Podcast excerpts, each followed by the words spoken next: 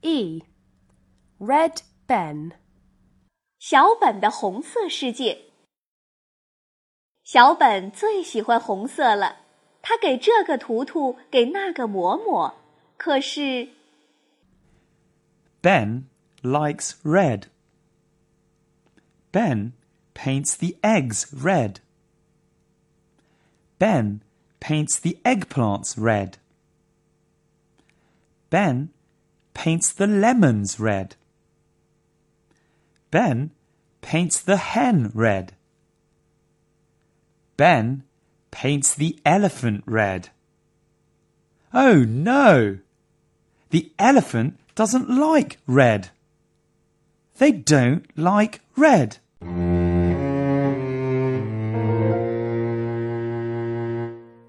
We like red.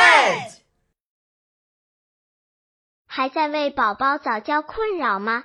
关注公众号“早教学堂”，获取在家早教课程，让宝宝在家就能科学做早教。